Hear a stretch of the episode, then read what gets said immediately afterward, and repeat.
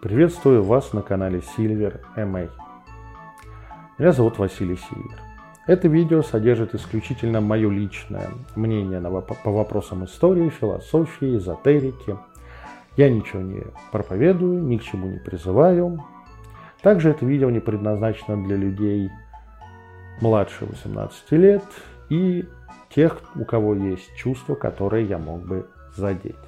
В этом видео вас ожидают сцены курения и, возможно, нецензурная брань. А сейчас мы возвращаемся к нашей рубрике «Азбука эзотерики».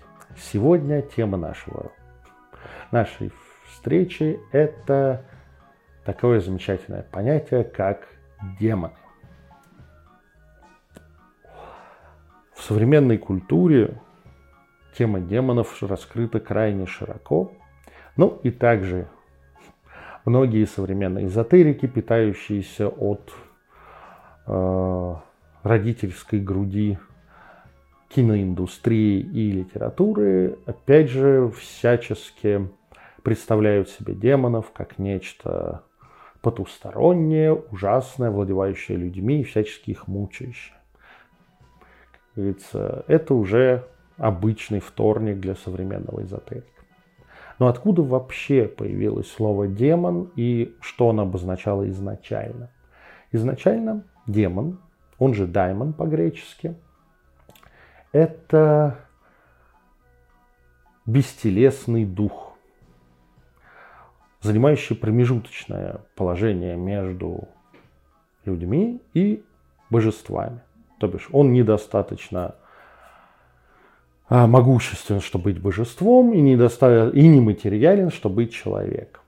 Хотя, кстати, некоторые даймоны э, удосужились, э, точнее как, удостоились э, права называться богами, или некоторых богов называли даймонами.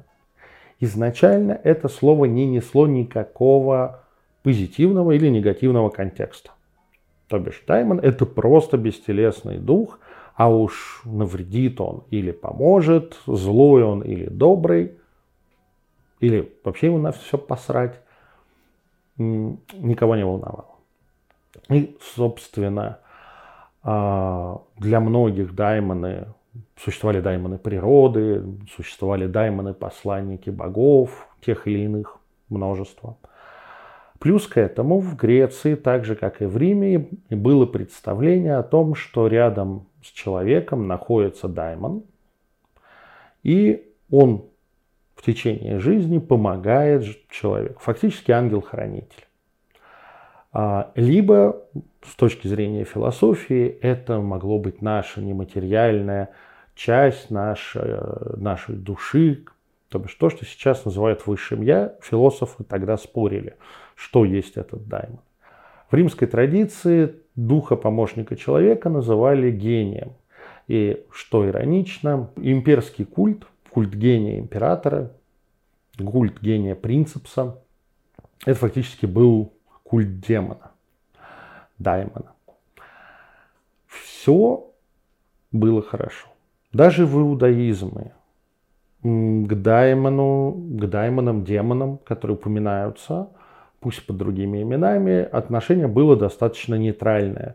Да, там в Талмуде есть ссылки на то, что они были созданы в последний день творения перед субботой, в пятницу вечером. И так как Богу надо было отдыхать, он не стал делать им физические тела. Плохие ли или они хорошие, вообще никого не волновало. Вместе с развитием магического искусства вместе с поднятием на пьедестал герметических и других магических традиций, а,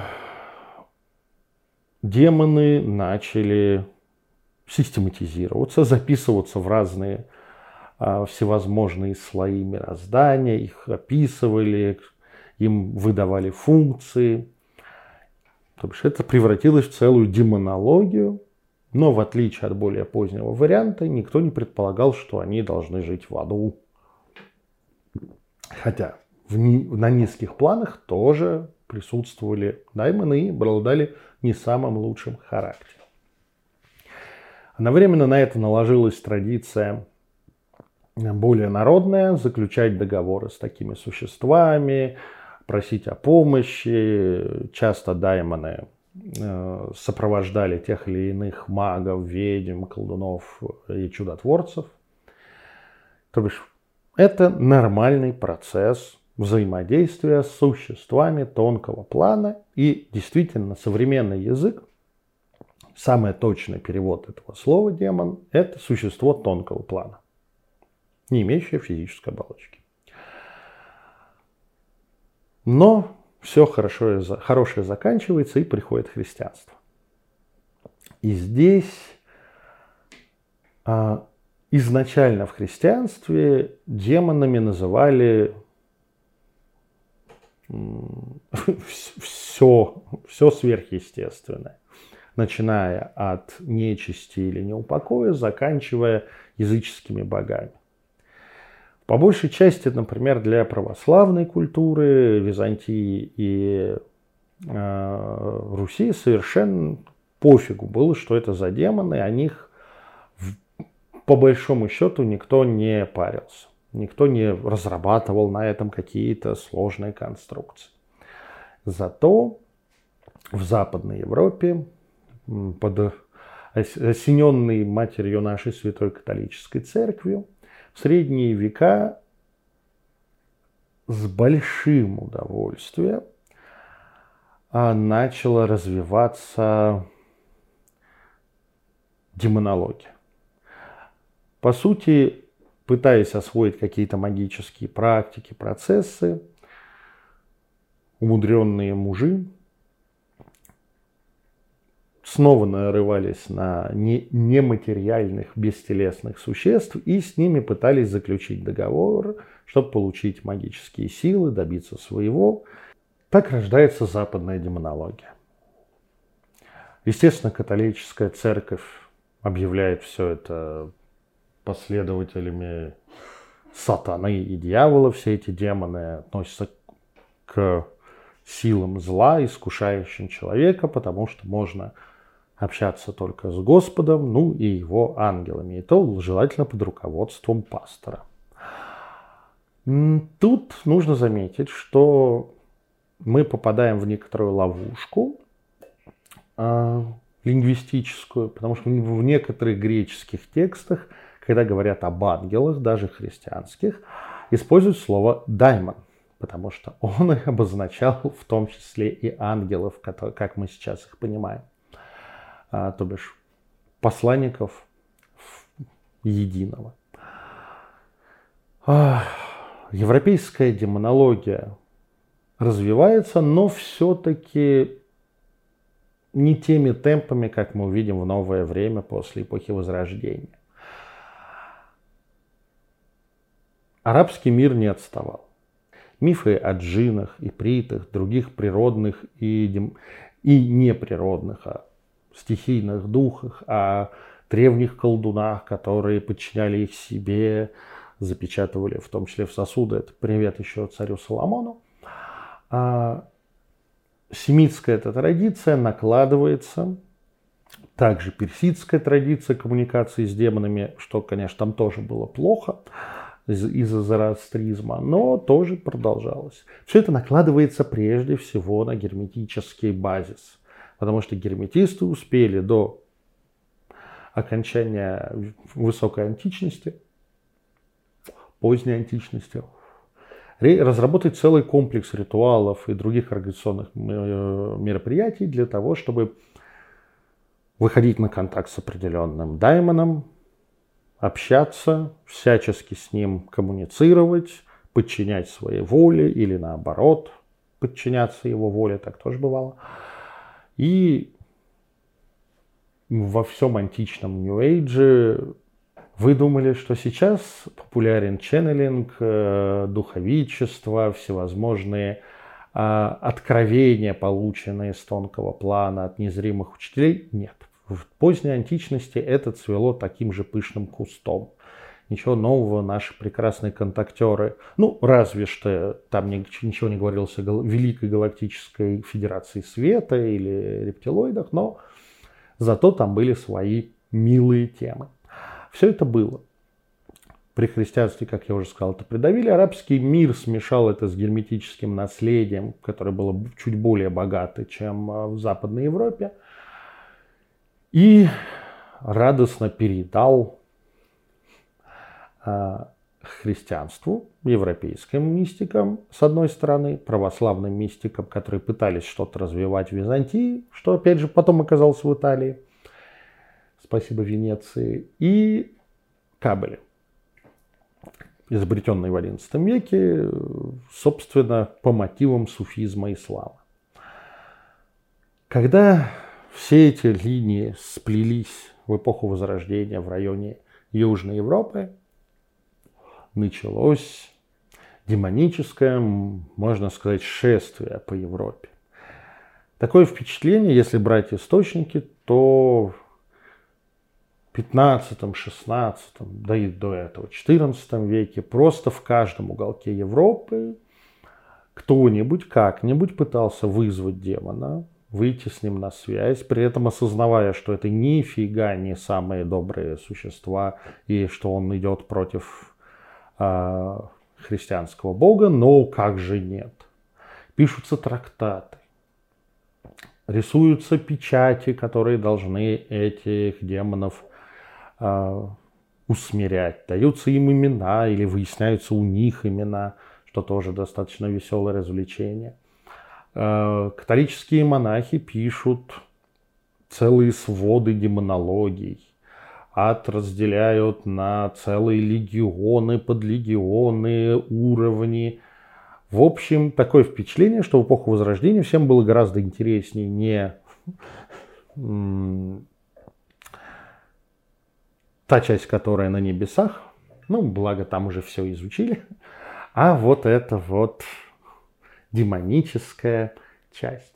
Факт фактически мы получаем то, что в эту эпоху складывается антипантеон, то есть часть христианского пантеона, только вывернутая вниз, где у нас во главе всего этого дьявол, а дальше разные типы демонов, вот так вот слоями.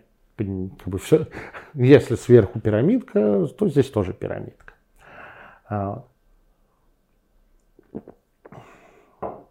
В то время фиксируется и формируется обряд экзорцизма правильный, который мы сейчас наблюдаем именно в католической церкви.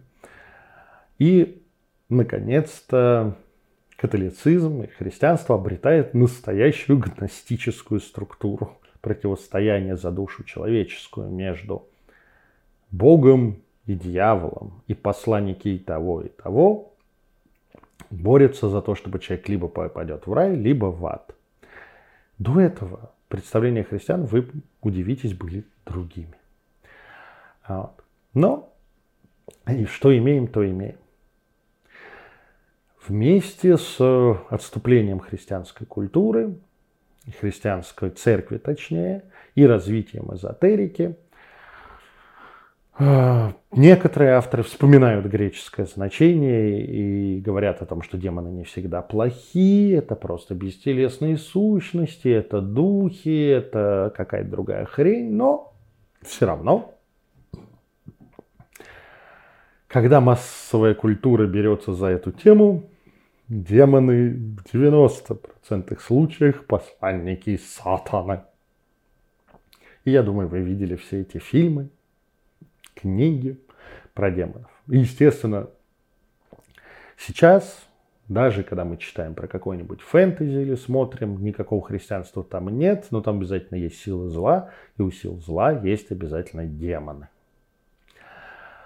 А, в компьютерных играх, в настольных играх это стало общим местом.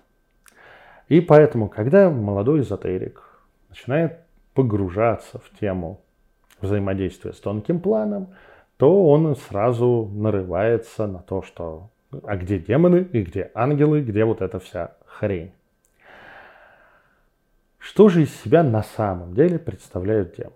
Ну, католические, христианские демоны – это бестелесные астральные сущности, которые включены в христианский эгрегор в роли адских слуг сатаны. При этом весь тонкий план не исчерпывается христианскими демонами. Он огромен, астрал бесконечен, сущностей там дофига. И сейчас в целом сложилось в эзотерике мнение, что те существа, которые находятся на низких энергиях, которые живут в нижнем астрале, их принято называть демонами. Те же существа, которые могут не относиться ни к какому христианству, религиозному эгрегору и так далее, которые находятся на более высоком а, астральном плане и живут на этой энергии, называют ангелами. Все очень просто. Субъективно, когда ты контактируешь с одними или с другими, происходит либо затемнение окружающего пространства, да, то есть темные энергии, и в этих энергиях существа нам рисуются нашим сознанием как страшные. А дальше вопрос, кто чего боится. Кто рогатых и хвостатых, кто пушистых и зеленых. Ну, у каждого своя. А те существа, которые, если мы контактируем с существами на высоких энергиях, то они нам кажутся светящимися, белыми или светлыми и так далее. Что говорит опыт? Опыт говорит, что характер не зависит от того, на каких энергиях существо живет и работает. То бишь можно очень, очень встретить очень нормального и коммуникабельного демона нижнего астрала, а можно встретить откровенного, откровенную сволочь и подлеца, и желающего попитаться человеком, то бишь хищника, на высоких энергиях. Здесь как с людьми. Ничего не гарантировано. Да, есть средний пласт, который просто называют чаще всего сущами, суще, сущами. Другой вопрос, все они сущи. Все они астральные существа.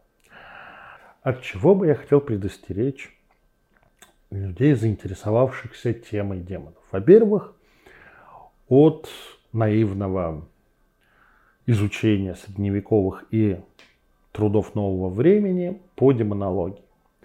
Это очень специфическая литература, и ее специфика в том числе заключается в том, что а, ключи изменены, техника безопасности определенным образом скорректирована. Это правило герметизма, правило церемониала. И если действовать ровно по написанному, мы получим одного маленького и очень мертвого, мертвого практика. Ну или хотя бы сильно болеющего. Или это уже не практик, а человек под подселением. Вот. Поэтому аккуратней. Также стоит подходить к астральным существам с меркой человеческой. То бишь, Сначала надо выяснить, а какой у нас характер, кто это и так далее, если вы вообще контактируете. Ну и опять же, не верьте. Не верьте астральным сущностям. Даже если он пришел в свете, в ореоле, в вашем сознании, этот контакт такой, а, офигеть, и рассказывает вам, что послезавтра будет апокалипсис, и надо зарыться в землю, чтобы спастись, он может просто прикалываться. Она может получать таким образом энергию.